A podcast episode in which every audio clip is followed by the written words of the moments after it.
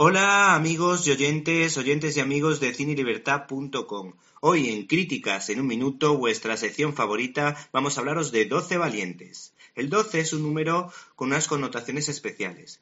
Las 12 pruebas de Hércules, las 12 tribus de Israel, los 12 apóstoles, la película 12 sobre el patíbulo, la parodia de Gostini, las 12 pruebas de Asteris, o en este caso 12 valientes que es el primer trabajo del cineasta Nikolai Fulsig, que adapta el libro Horse Soldiers, Soldados a caballo, de Doug Stanton, que cuenta una de esas grandes hazañas que les encanta a los americanos.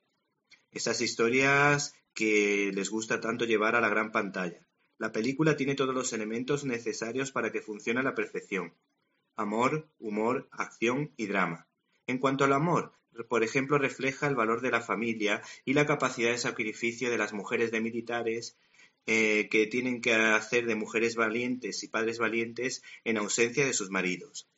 El drama también es un detalle importante que se debe fundamentalmente al buen hacer de varios guionistas como Peter Cray, autor de Blue Father o de Los Juegos del Hambre, y por supuesto el autor del guion del Silencio de los Corderos, Ted Talley. El reparto lo conforman nombres que nos suenan a todos, como por ejemplo el Thor Chris Hemsworth y la belleza operada de la española Elsa Pataki, una actriz que nos cae muy simpática.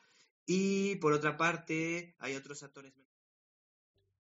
¿Te está gustando este episodio? Hazte fan desde el botón Apoyar del podcast de Nivos. Elige tu aportación y podrás escuchar este y el resto de sus episodios extra. Además, ayudarás a su productor a seguir creando contenido con la misma pasión y dedicación.